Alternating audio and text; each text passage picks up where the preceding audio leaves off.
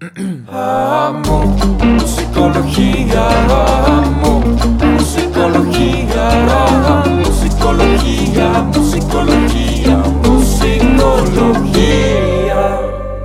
Buenos días, buenas noches, buenas tardes, buenas mañanas, madrugadas o la hora que sea.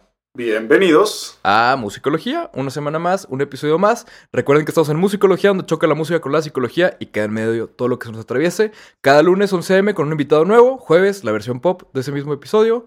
Y hoy estamos de lujo porque hoy tenemos a alguien que ya teníamos ganas de, invitar desde hace mucho tiempo. Creo que uno de los artistas donde Borrego y yo encontramos nuestros gustos, a- donde Borrego y yo como que encajamos. Y correcto. cosa que pasa, pasa, pasa difícil porque... Híjole, me dieron tantas ganas de alburearte, pero sería autogol, güey, que ahí la voy a dejar. mejor.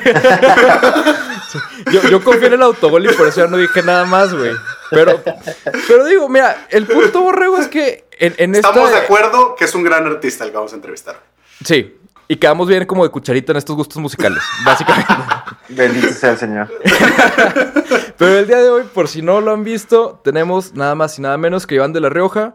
Iván es músico, compositor, productor en Inmadurez Records, también productor de Joaquín Amers, que nos acaba de acompañar la semana pasada. Es la mitad de Daniel Me Estás Matando y es el entero de Iván de la Rioja. Lo encuentran en plataformas de streaming como Iván de la Rioja, Daniel Me Estás Matando, y en redes como Iván de la Rioja todo pegado, inmadurez.records o Daniel Me Estás Matando también todo pegado.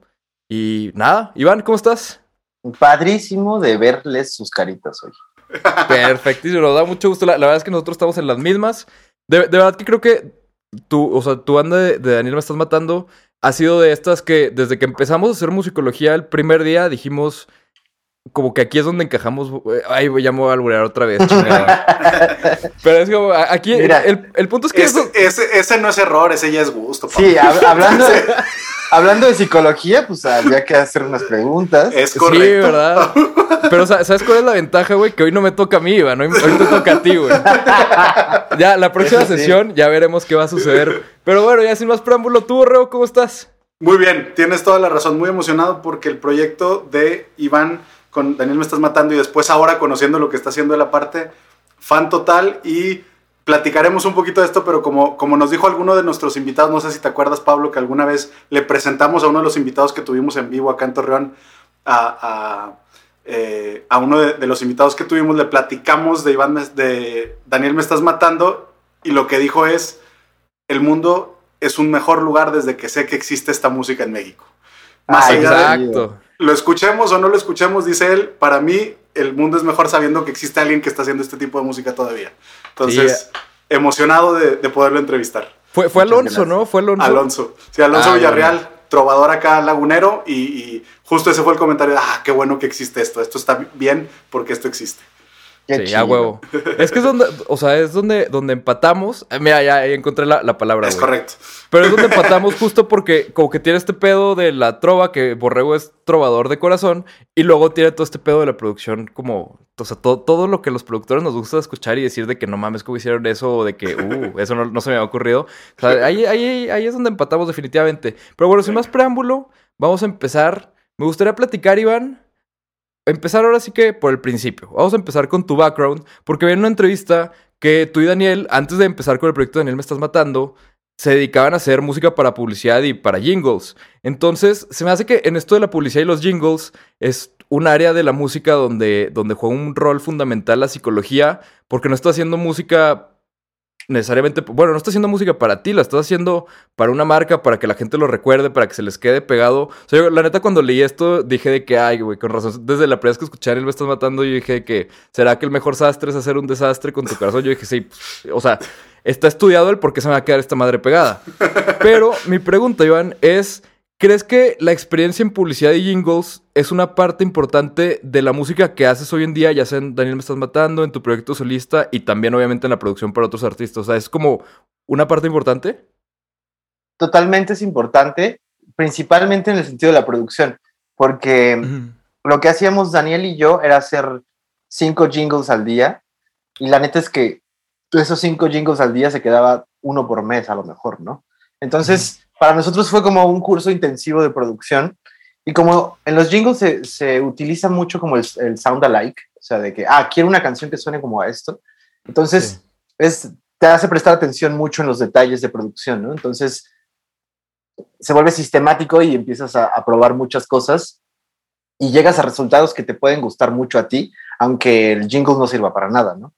Al final de cuentas, no tuvimos tanto aprendizaje como de, ah, ¿qué puede funcionar mejor o qué no puede funcionar mejor? Porque trabajábamos por encargo. Entonces, era más una cosa de, estar produciendo muchas cosas diferentes todos los días, tocando diferentes instrumentos y hacer una experimentación desde ahí, ¿no? Totalmente, totalmente. Y de, de todo esto, Iván, ¿qué dirías que son técnicas o enfoques que mudaste consciente o inconscientemente ya la producción en sí? O sea, para hacer una canción de cero, ¿se te quedaron algunas técnicas o ideas de, de cómo hacer un buen hook o cosas así? Mm, no, no realmente. Más bien, creo que eso se dio a partir de la composición y de, y de decidir, vamos a hacer un proyecto de, de boleros, ¿no? Eh, Ujú. cuando hicimos la banda, no teníamos ningún género en mente. Fue como de, Daniel eres baterista de jazz de hace mucho tiempo y él tenía esta inquietud de cantar porque siempre en las comidas familiares le decían que cantara.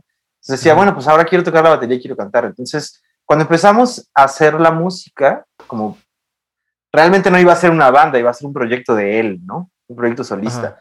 Entonces, cu- cuando nos empezamos a juntar, nos dimos cuenta que eran boleros. Que, y que naturalmente así habían salido, ¿no? Sonaban a eso y Ujú. los cantaba y era como, no, pues es que es un bolero, ¿no?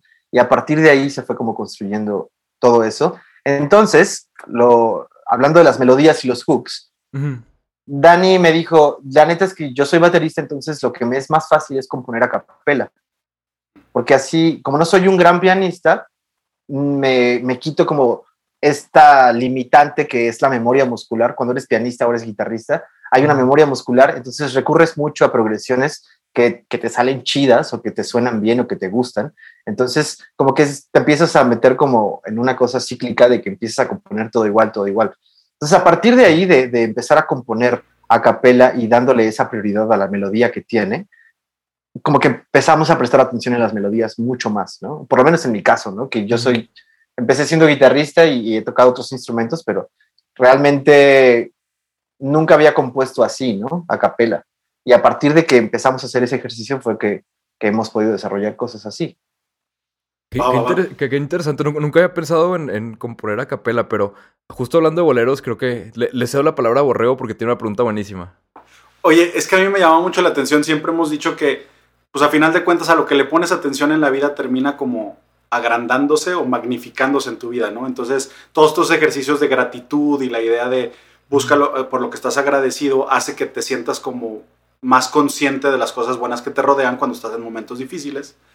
Yo pensando en, en un proyecto como el de ustedes, mi pregunta es si desde que te enfocaste en Daniel Me Estás Matando a hacer boleros, ha cambiado un poquito tu forma de ver la vida por estar buscando o por estar con esta narrativa en ese formato de estas, estas frases matonas, estas cortavenas, este, y estar Claro. buscando. ¿Ha cambiado un poquito cómo vives o cómo observas el mundo? ¿Sientes que te ha, ha- ha cambiado el hacer boleros? sobre todo melódicamente, o sea, como a nivel musical más que lírico, porque siempre me ha gustado la poesía, siempre me gustó Benedetti, me gustó Neruda, siempre, hasta las cosas raras ahí de Cortázar y, y como todos esos del Cono Sur, como que era muy, muy aficionado de eso. Eh, y en, en general, como la literatura dramática siempre me, me ha causado como una cosa especial, como de amor-odio, de, ay, me gusta, pero me asusta.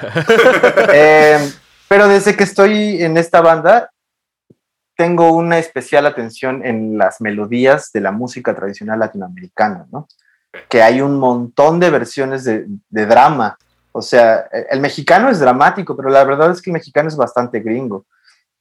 Si nos damos más para abajo, entre más para abajo te vas, hay más drama, y más drama, y más drama y diferente. O sea, tienes a Julio Jaramillo, tienes a Los Ángeles Negros, tienes a los Pasteles Verdes, tienes hasta Carlos Vives, tienes un montón de, de personas que se dedican a hacer música romántica generacionalmente, ¿no? O sea, son generaciones de, de- de gente escribiendo dramas Sí. y que de repente también se vuelve político y, y como que se mezcla con la vida de, del latinoamericano en general. O sea, como que al final acaba siendo la misma cosa, ¿no? Como un desamor y, y un golpe de estado acaba siendo la misma cosa y, y se acaba sintiendo igual, ¿no? Sí, sí, sí. Un, un tanto una ópera latina, ¿no? Un bolero. Termina siendo Sí. una ópera. Un Pues es que- completo. Sí, al final de cuentas el bolero yo creo que es el ADN de Latinoamérica en general, ¿no? Sí. Oye, Iván, ¿crees que de cierta manera es importante una parte, pues casi diría esencial del bolero, el usar ciertas palabras o cierto tipo de, de pues como de modismos, porque siento que, como que en general creo que hago memoria y la mayoría de las canciones de, de, de la banda de Daniel Me Estás Matando están, como que usan palabras que creo que, que, le dan como el toque de ponerlo todavía más en esa época de repente. O sea, como que de repente te está contando algo moderno y pum, te tira una palabra como, no sé, como rimar sastre con desastres. A, mí, en lo personal, una que me gusta un chingo. Pero como que el te fuiste a tiempo porque empezaba a hacer necesidad. Como que siento que hay una cierta. un cierto estilo lírico que de cierta manera transporta el bolero a lo que, a lo que debe ser. O sea, no tanto nada más en lo melódico y en lo rítmico. No sé si estás de acuerdo en eso. O sea, como que, que es importante también la lírica y las palabras que eliges. Es esencial. O sea, uh -huh. el, en el bolero no, tradicionalmente no se usa lenguaje coloquial, ¿no? O sea, jamás nosotros Ajá. vamos a hablar de Instagram y vamos a hablar de redes sociales en un bolero. Uh -huh. Puede estar bueno el experimento, ¿no? Pero la sí. verdad es que eso, eso pasa mucho ya en otros géneros que estamos escuchando hoy en día. Y, y sí hay una estética muy bien definida a lo largo de los años y las generaciones de cómo se debe escribir un bolero. Y hay una estética literaria bien establecida de eso, ¿no? Y la verdad es que también es parte de una cosa kitsch nuestra, ¿no? Como de hablar como tío, hablar como viejito y, y decir Dios mediante y bendito sea el Señor y ese tipo de cosas. es algo que es algo que hacías que sí hacemos en nuestra vida habitual, ¿no? O sea, la gente que nos conoce se le hace chistoso también eso, ¿no? Porque es como de, ah, pues sí son así. Pues sí hablan sí. así también. Y yo soy súper mal hablado y también hablo con muchas groserías y, y, ese tipo de cosas, pero como que todo se acaba mezclando con la misma cosa, ¿no?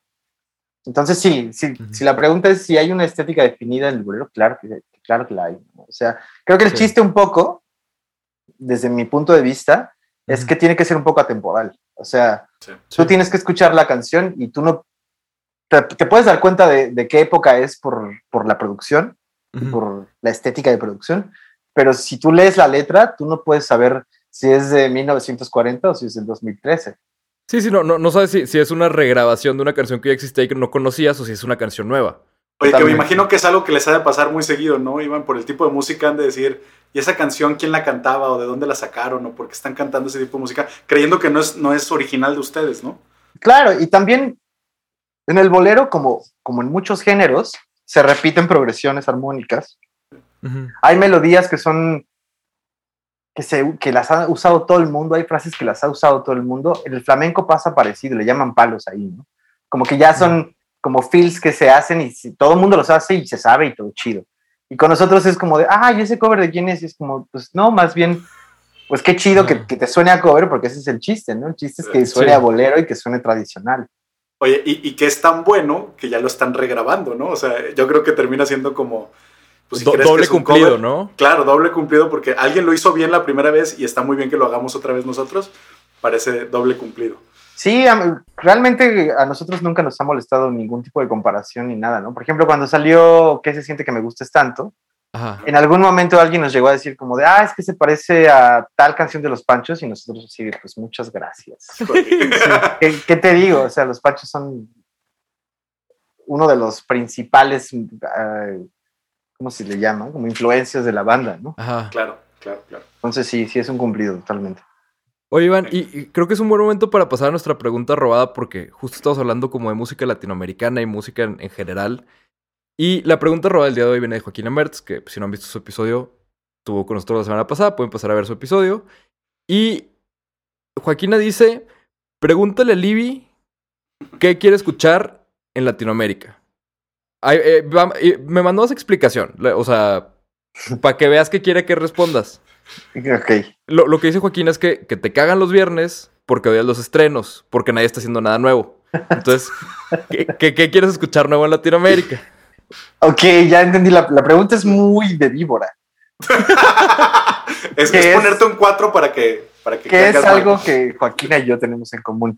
Odio los viernes porque, eh, en general, tengo un problema con los proyectos nuevos en general porque uh -huh. siento que escucho un subtexto en la canción de voy a probar a ver si esto pega. Ajá, Entonces, sí. como que se acaba como haciendo una masa de, de mezclas de a ver qué pega y a ver qué no, y como que todo me acaba sonando más o menos igual. Lo que yo quiero escuchar en Latinoamérica son canciones. Es para lo que somos buenos realmente. O sea, canciones con una letra que me cuenten una historia, que, que me haga sentir bonito, que, que me recuerde algo. No sé, eso es lo que, lo que a mí me gusta. O sea, me gustaría que la gente hiciera música porque quiere hacer música, no porque a ver qué hace. No por venderla. Sí. Sí, eh, es que es un poco cliché, porque tampoco es como de, bueno, pues todos queremos tragar haciendo música totalmente, Sí, sí. ¿no? Claro, claro. Pero al final de cuentas no puedes esperar que el volado salga bien. O sea, no puedes estar tirando volados. Mejor junta tus monedas y cómprate algo chido, ¿sabes? Sí. Sí, sí, Por co- ahí va un poco la cosa. co- como le- leía el otro día una frase de Rick Rubin, ya es que tiene como su página de, de Instagram donde sube una frase al día y la borra. O sea, como que literal es un post y lo sube un día, lo borra ese mismo día en la noche y al día siguiente sube otra y lo vuelve a borrar, ¿no? Entonces, como que consejos que si no screenshoteas ya se te fueron. Ajá. Pero el otro día leí una frase del que decía que el, el appeal comercial de una canción tenía que ser algo a considerarse después de terminada la canción. Ya que estuviera listo el máster todo, ahí es donde empieza a ver cómo chingados lo vas a vender. Eso opina Rick Rubin. Algo sabrá el señor, ¿no? Claro, no, yo creo que algo, algo Sí. es bastante. Eh, yo, yo, yo pienso muy parecido. Yo creo que en, en los bueno, en nuestro caso, por ejemplo, que nosotros no tenemos ni disquera, ni manager, ni un equipo de trabajo, más que Daniel y yo, eh, sí tenemos que pasar por diferentes procesos de, de cómo estamos viendo la canción. Primero es el proceso de compositor, ¿no? De escuchar melódica y líricamente que esté álbum, ¿no? O sea, que esté chida, que nos guste. Después de eso pasamos a ser productores y es como de, ok, ¿qué le hace bien a la canción? ¿Qué le ayuda a la canción? Ya que la produjimos, ya que la grabamos, ya que la mezclamos y la masterizamos, ahí entonces nos ponemos, ahí nos ponemos mañosos, ¿no? Como de, ah, esto puede estar chido, podemos hacer esto con esto y, y- y- ver cómo, cómo le puedes ayudar a alcanzar más plataformas más grandes, ¿no? Pero Sí. sí, definitivamente, tú no puedes, a mi consideración, no puedes hacer una canción pensando, puta, es que esto va a ser un putazo. Porque la neta nunca sabes. O sea, Sí. yo conozco a mucha gente en la industria de la música eh, y todo el mundo cree que sabe.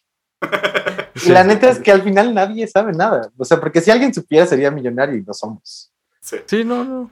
Entonces, sí, es una cosa de suerte y de estar alerta, ¿no? De estar como todo el tiempo consciente de qué es lo que está pasando, de que no te enclaustres en una cosa y que estés todo el tiempo viendo cosas nuevas y qué está saliendo, qué está funcionando, qué no está funcionando y por qué, qué está haciendo clic, qué no está haciendo clic, qué le falta. O sea, porque aparte son especulaciones, ¿no? Al final, como te digo, nadie sabe, Sí. eh, nadie tiene el hilo negro, pues.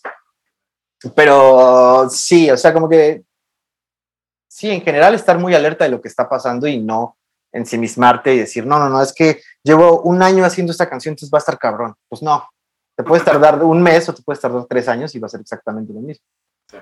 Sí, sí, to- totalmente. Oye, Iván, y digo, continuando con la pregunta de, de Joaquina, ya de mi parte, ¿hay algo que hayas escuchado últimamente que digas, o algo que hayas escuchado en los últimos años que digas de que no mames, qué pedo con eso? O sea, algo que, que genuinamente te huele la cabeza. De, De hablando sea. de, de donde sea, de cualquier parte del mundo. De cualquier parte, sí. Uy, no, pues yo todo el tiempo estoy escuchando un montón de cosas que me encantan. O sea, el disco de Zetangana está bien chido. Es que justo se iba a mencionar, güey, porque lo acabo de escuchar y fue donde dije, no esperaba nada de este cabrón, pero me acaba de dar más de lo que pude haberle pedido si hubiera esperado algo, güey. Yo siempre lo he amado. O sea, yo siempre he sido muy fan de, de Zetangana desde que escuché Mala Mujer, que tiene muchos Ajá. años. Y, y he visto como su progreso lírico. Y tiene una. Hay una cosa que está de moda últimamente, eh, líricamente, en, en- en el género urbano, por llamarlo de alguna forma, porque no a todos les gusta. Em, pero tienen una capacidad cabrona para contarte cosas en tan pocas palabras. O sea, no hay un solo proyecto de pop o romántico o lo que sea que tenga una frase como pensaba que te había olvidado, pero pusieron la canción. Automáticamente eso te lleva a un espacio y te, te lleva a una escena y te lleva a un sentimiento que sí viviste a huevo. O sea, Sí. si eres un ser humano que se enamora, has vivido esa situación forzosamente. O Z Tangana también tiene cosas como un poco más inmorales, por llamarlo así. Pero como eh, tirando billetes de 100 en el culo de no sé quién, te quiero, pero yo qué sé, cuando estamos mal, la paso bien. Bien. Entonces, automáticamente está en una cosa cinematográfica de que tú ya estás en el table, Sí. olvidándote de una situación de pareja y te vale madre. Entonces, te pase o no te pase, tú estás en la escena y eres el protagonista. O sea, eso, eso pasa mucho y, y bueno, eso es hablando de ser tan gana porque a mí me encanta y me gusta mucho cómo escribe en general. Es, es muy bueno para sintetizar cosas y es muy cinematográfico.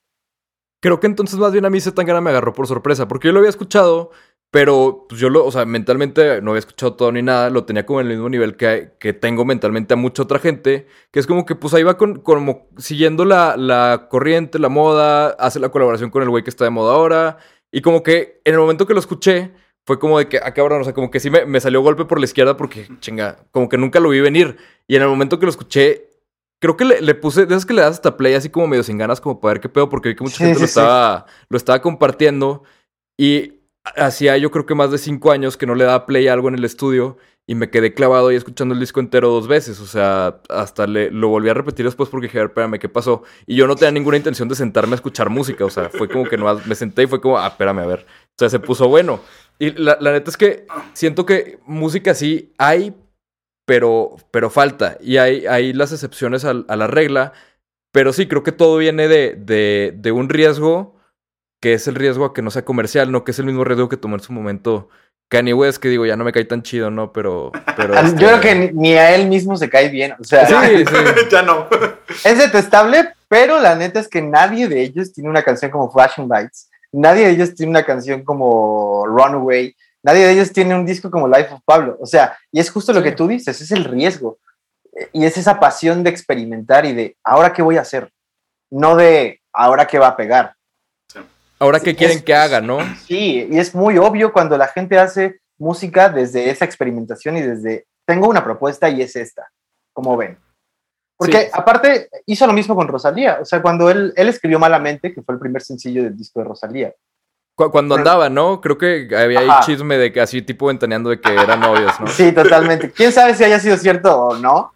Ajá. Pero lo que sí es real es que él escribió con ella Malamente y, y- estaba esta propuesta fuerte de una producción del famoso 808, que es esta caja de ritmos que se han usado en el Ujú. hip hop desde los 80s. Sí, sí. Eh, pero, pero todo está rítmicamente adaptado al ritmo tradicional del flamenco. Flamenco. Y las, o sea, los acordes que se usan, las melodías que se usan, aunque suena como una cosa de tecladito Rhodes y esa cosa más modernona, siguen siendo las mismas cosas que toca una guitarra flamenca. Las palmas como recurso, o sea, en vez de palmas hay, eh, en vez de hi-hats hay palmas, ¿no? Por ejemplo. Entonces, hay, un, hay una propuesta fuerte de esto se puede escuchar así en un contexto más moderno, que realmente fue chistoso cuando empezamos a escuchar estas cosas porque es como de, Ujú. eso es lo que queremos hacer nosotros precisamente. O sea, esa es nuestra onda, ¿no? El, el eh, hacer estas y- combinaciones. Sí, entre, de... entre cosas que ya no prácticamente la gente no sabe que existen y cosas nuevas y darle como el twist, ¿no? Y digo, ahí creo que es prácticamente el, el ejemplo que se me vino a la mente, que casualmente está producido por ti, es Santería. Que Claro. es, eh, o sea, la combinación entre la santería, santería cubana, eh, usar el batá y producir con eso una rola medio trap RB. O sea, bueno, RB, pero con destellitos de trap, ¿no? ¿Cómo Sí, al fue el final, proceso? Ese, Sí. ese género que ya que casi todo suena Todo. igual, pero no. Eh, el proceso fue exactamente así. Cuando ella me dijo la canción se llama Santería y me la cantó, a mí la melodía dije, ah, órale, me suena como a bolerito. Yo sé que le gusta a Joaquina, porque nos gusta lo mismo aparte, escuchamos mucha música muy parecida respecto como a ese tipo de géneros, ¿no? Entonces, cuando me dijo eso, yo me puse a buscar samples de Iraquere, de Héctor Lavoe, de, de gente tocando percusiones, Sí. eh, como en esta tradición que dice. Entonces, a partir de ahí empecé a construir como esta atmósfera que es darks. Y, y, Ajá. o sea, por ejemplo, el sample principal, no debería decir esto, pero el sample principal es un disco de Iraquere, que no voy a decir cuál es. Para Eh, que nadie se entere y no vayan a querer para que no me madre. vayan a, a demandar. Pero es un sample de Iraquere súper picheado para abajo, ¿no? Era, era rapidísimo, entonces lo piché para abajo, entonces tiene una textura así como, como crunchy Ajá. y le da una cosa darks, ¿no? Entonces suena chido. Y a partir de eso empezamos a construir la producción de, de la canción.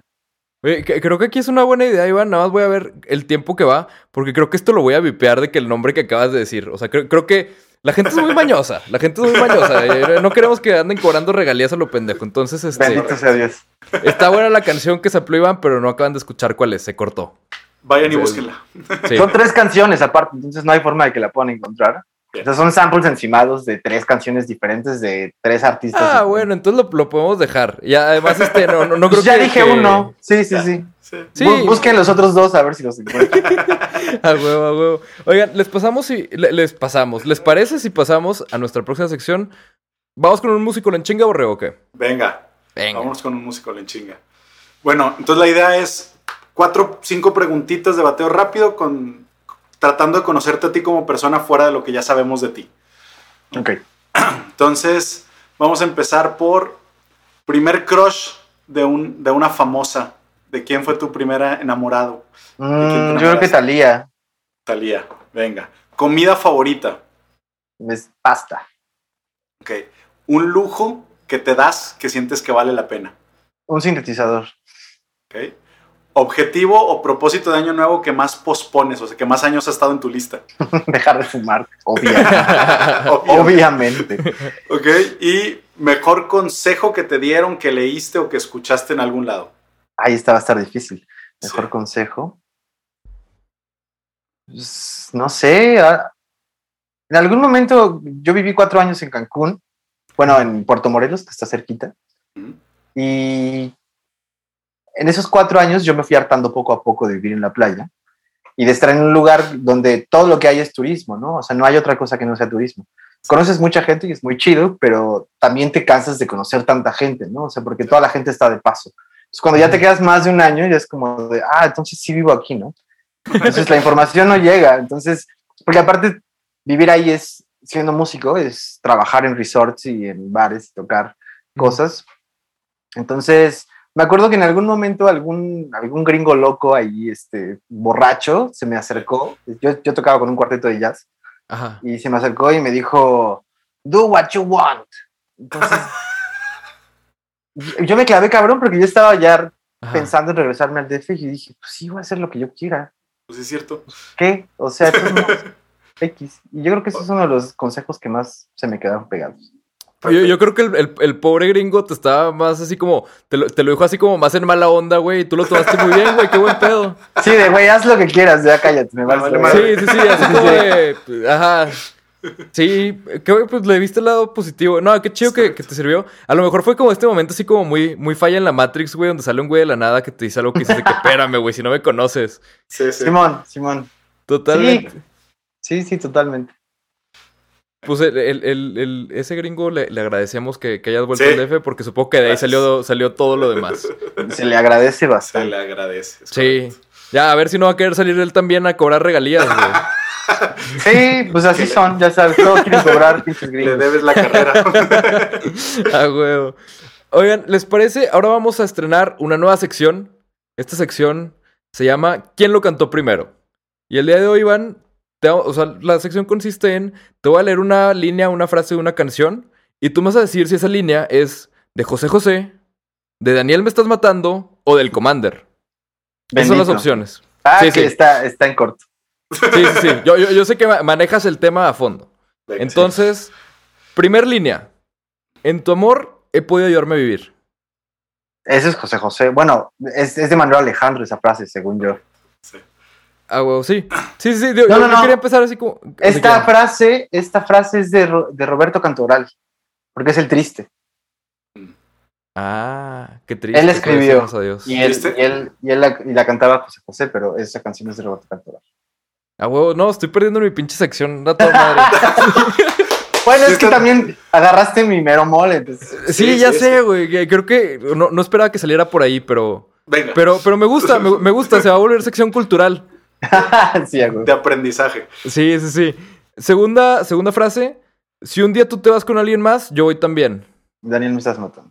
Híjole, Esa es una gran frase que cabe mencionar. gran. El señor Exacto. Daniel Cepeda. Tercer frase. Se acabó el Buchanan's. Vamos por las caguamas.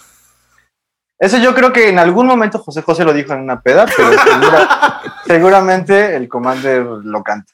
Cantó. probablemente Jo- José José lo, lo cantó primero, pero sin embargo, este, el Commander se lo llevó. Se hizo famoso por el Commander. Te fuiste, Ah, Ahí van más rápidas. Te fuiste a tiempo porque empezabas a hacer necesidad. Daniel, me estás matando. Ya se me ha acabado el polvo, pero aquí traigo más lana. El Commander. Al mirarte me sentí desengañado, solo me dio frío tu calor. José José. Tus ojos tienen gracia de ladrón. Ese fuimos nosotros. Así nací y así me moriré con todos mis defectos, ya lo sé. El Commander. Chiquitas, no se agüiten, muy pronto estaré llegando. El Commander. Y por último, cierra los ojos si me quieres ver, ya no tenemos nada que perder. Ese soy yo. Ah, huevo, esa era la trick question. Sí, sí, la, la- la última era trick question y era, era a ver, digo, es que luego se te traspapelan pedos en, en- en la cabeza, ¿no? O sea, como que ya se te traspapela que, que es de, bueno, al menos a mí me pasa. Ya vimos que a ti no. Entonces, este, en esa, en esa aprobado. El, el güey que está fuera de tu puerta con la camisa de fuerza listo para ponértela, ya hay un paso hacia atrás. Ah, lo, estoy haciendo perfecto, entonces. Sí, sí, de, de momento vamos bien. Pero, te- digo, todo puede, puede caerse en cualquier momento, como decía Juan Gabriel.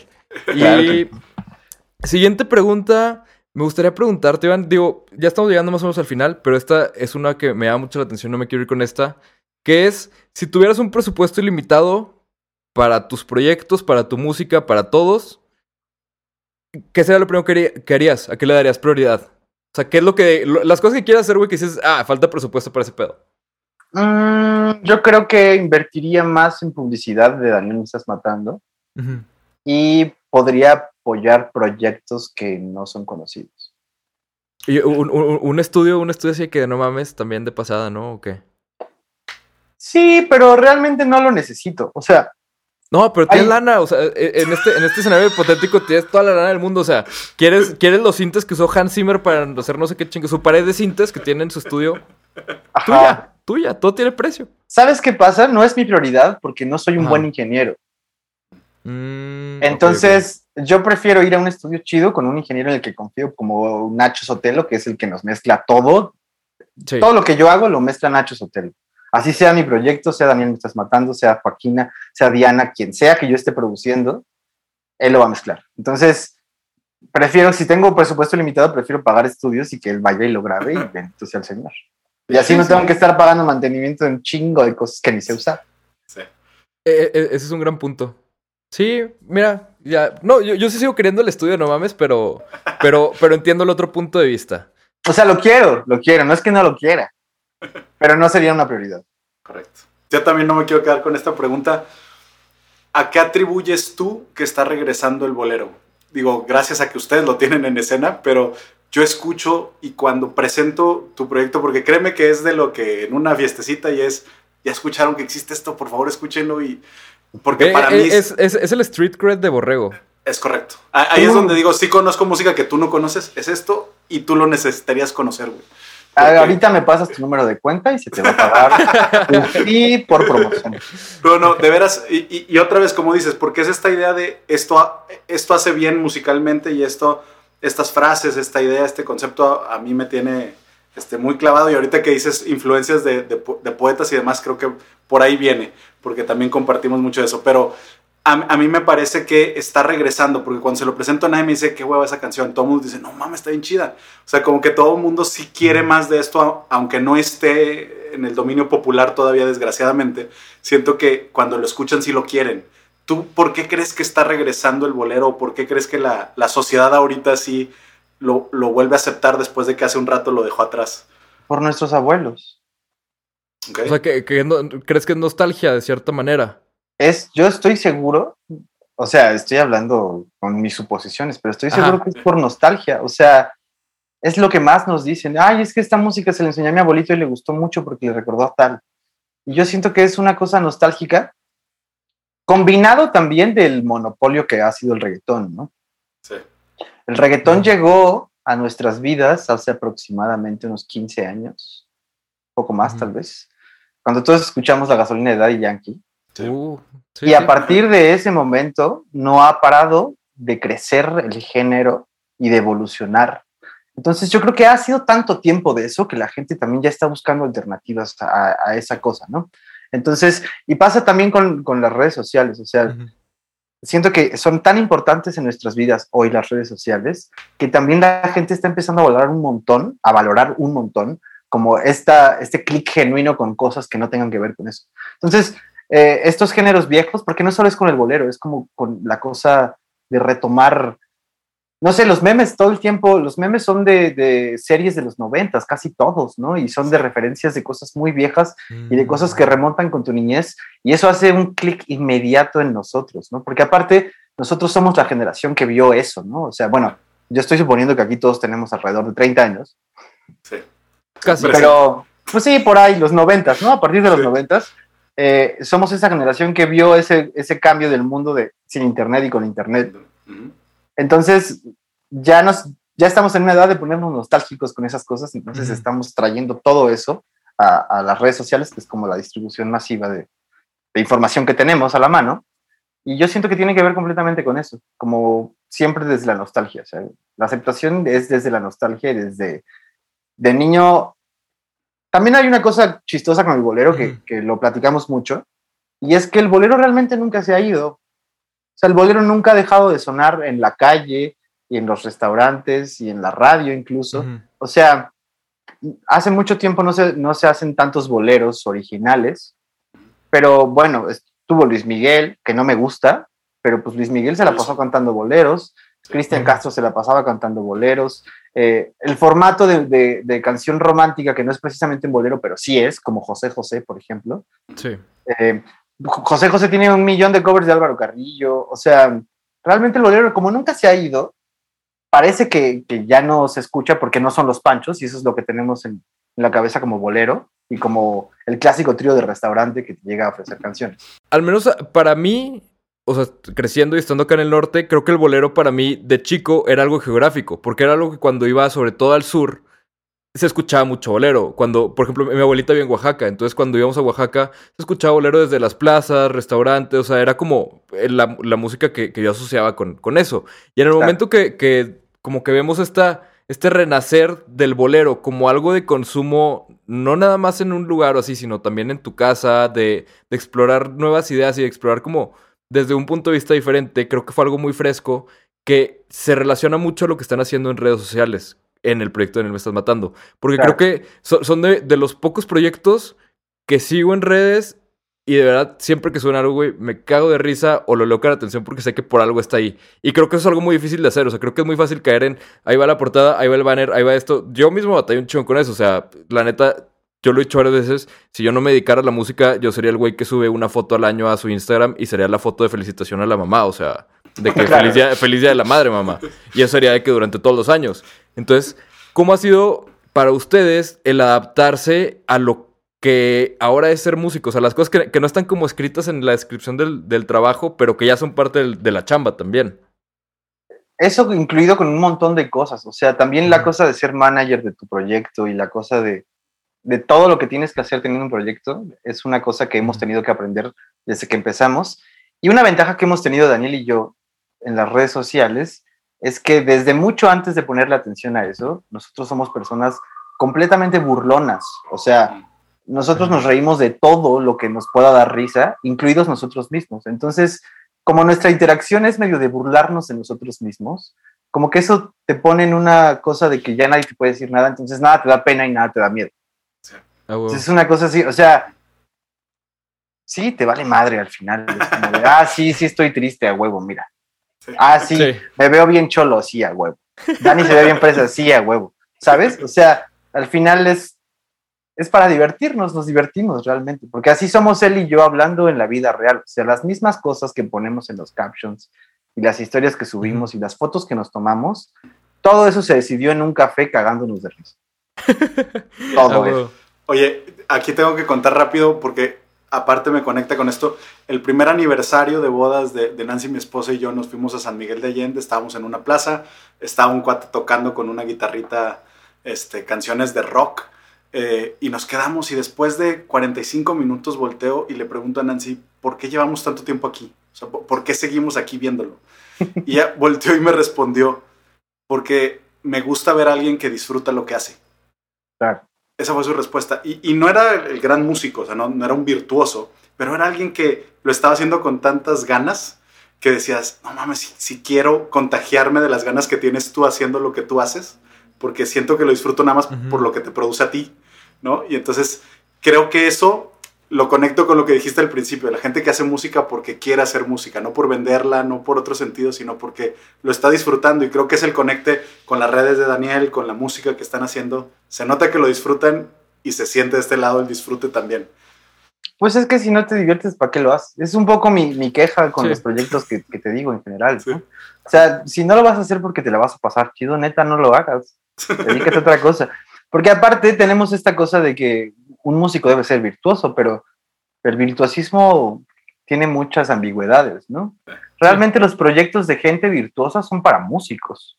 Sí. O sea, es muy raro que un proyecto de alguien virtuoso flote como desde otro lado. Y si es virtuoso, la neta ni te enteras. O sea, ahí tienes ejemplos Sí. como Lady Gaga o Billie Eilish, que son unas grandes cantantes y grandes ejecutantes, y mucha gente no lo sabe. Sí, sí. Entonces, como que al final no tiene nada que ver, ¿no? To- totalmente, totalmente de acuerdo. Ahorita, nada más, pregunta rápida. Antes de, de pasar a la última sección. Ahorita que, que comentabas que, que ustedes mismos son sus propios managers. ¿Alguna vez se han inventado un manager? O sea, de que, que te cambias el, el nombre en un correo así como de... de sí, dice Iván que... Kevin Gómez. Kevin Gómez fue nuestro manager cuando Ah, empezamos. Y tenía, eh, estaba muy chido porque tenía toda una historia. Kevin Gómez era, era divorciado. Entonces, Ajá. como estuvo, vivió tantos años siendo infeliz por su, por su matrimonio fallido, entonces de repente ya es este rucochavo que se quiere comer el mundo y ser joven de nuevo, entonces es manager de Daniel, me estás matando. Y en su momento fue Silvana Estrada también, porque cuando empezamos los proyectos empezamos como medio a la par, entonces llegamos a usar ese nombre de Kevin Gómez para Daniel y para Oye, manager. sí. No, no, no, no esperaba, no esperaba, o sea, vi- vine buscando este co- cobre y encontré oro. Porque no, no esperaba nombre, historia, cédula, eh, CURP. Sí, Pero, él eh, tenía huevo. problemas fuertes. Él, y, se- y aparte no quería ir a terapia porque se lo decíamos cada que lo veíamos. ¿no? Y él se rehusaba a, a mejorar. Él, decía que estaba bien, que solo necesitaba vivir la vida. Correcto. La mamada, güey, la mamada. Pues ahí, luego te vas a mandar a, a Kevin Gómez Borrego. Ahí para, para ver si tú, tú puedes hacer algo con él, güey. Perfecto, güey. Estaría, Lo, lo peor de todo es que ya me cayó bien el güey. Sí, sí, ¿verdad? en vez de terapearlo le vas a aplaudir sus mamadas, güey. Sí, sí, güey, ya me cayó bien el güey. Vamos por unas chelas, ¿no? Ah, Sí, sí. A huevo. Oigan, pues pasamos, antes de terminar, nuestra última sección, Jam de Asociación. Te vamos a decir, Iván, cada quien te, va- te vamos a ir soltando una palabra. Tú vas diciendo lo primero que se te venga a la mente, sea lo que sea. Va. Balada, José José. horror, Eh, película de Hitchcock. glam, Daniel me estás matando. cortavenas, Cortázar. tóxico, Yo. Poesía, Eh, Neruda. descanso, Casa. dolor, Canción. diversión, Tocar. nervioso. Escenario. Eh, a huevo, excelente. Pues ya, ahora sí, llegamos al final, Iván. ¿Algo más que Estudié mucho agregar? para esta entrevista. Estudié mucho. Pasé horas estudiando, me puse, saqué todos mis compilados de Freud, los de Lacan, los de Jung, y yo me puse a estudiar. Pues ahorita en cuanto se acabe la entrevista es donde te vas a dar cuenta si funcionó o no. Si abres la puerta de tu casa y hay un cabrón con una camisa de fuerza lista para ponértela, es que no funcionó tan bien. Si no, si no hay nadie es que sí. Si no hay nadie es que pasaste, aprobaste, este... Y, y digo, no tiene más repercusiones. Borrego también trabaja en un banco dando créditos y si, si no este, si, si no te va bien no te lo dan, güey. Pero fuera de ahí no pasa nada. no pasa nada. Eso, eso me interesa, eso me interesa.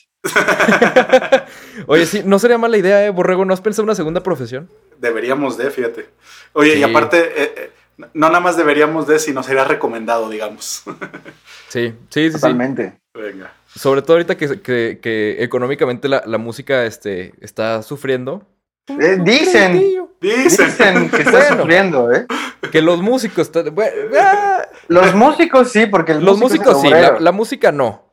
El músico es el obrero de la industria musical. O sea, la música se está volviendo multimillonaria. Claro. Sí, bueno, Totalmente. Plataforma, ¿me estás oyendo? Sí, sí, exacto.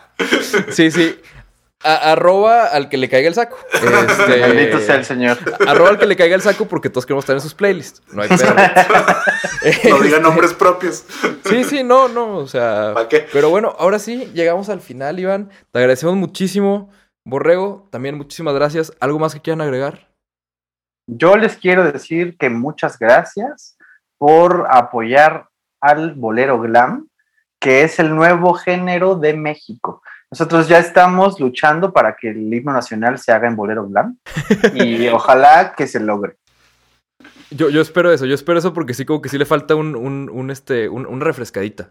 Le falta, fem- le falta feminidad, está muy bélico. Entonces necesita algo, algo más romántico. Entonces, Te- te- ya tiene que ser, tiene que ser maciosara, o sea, tiene que ponerse buena la cosa. Sí, sí, sí, está muy bélico lo del cañón y eso. La neta, ningún mexicano ha visto un cañón. O sea, no, no sé por qué dicen esas cosas. Pero, pero ya vamos a echarle ganas. Imagínate eso, estaría increíble que le dejen a una banda hacer el himno nacional, ¿no? Sería lo máximo.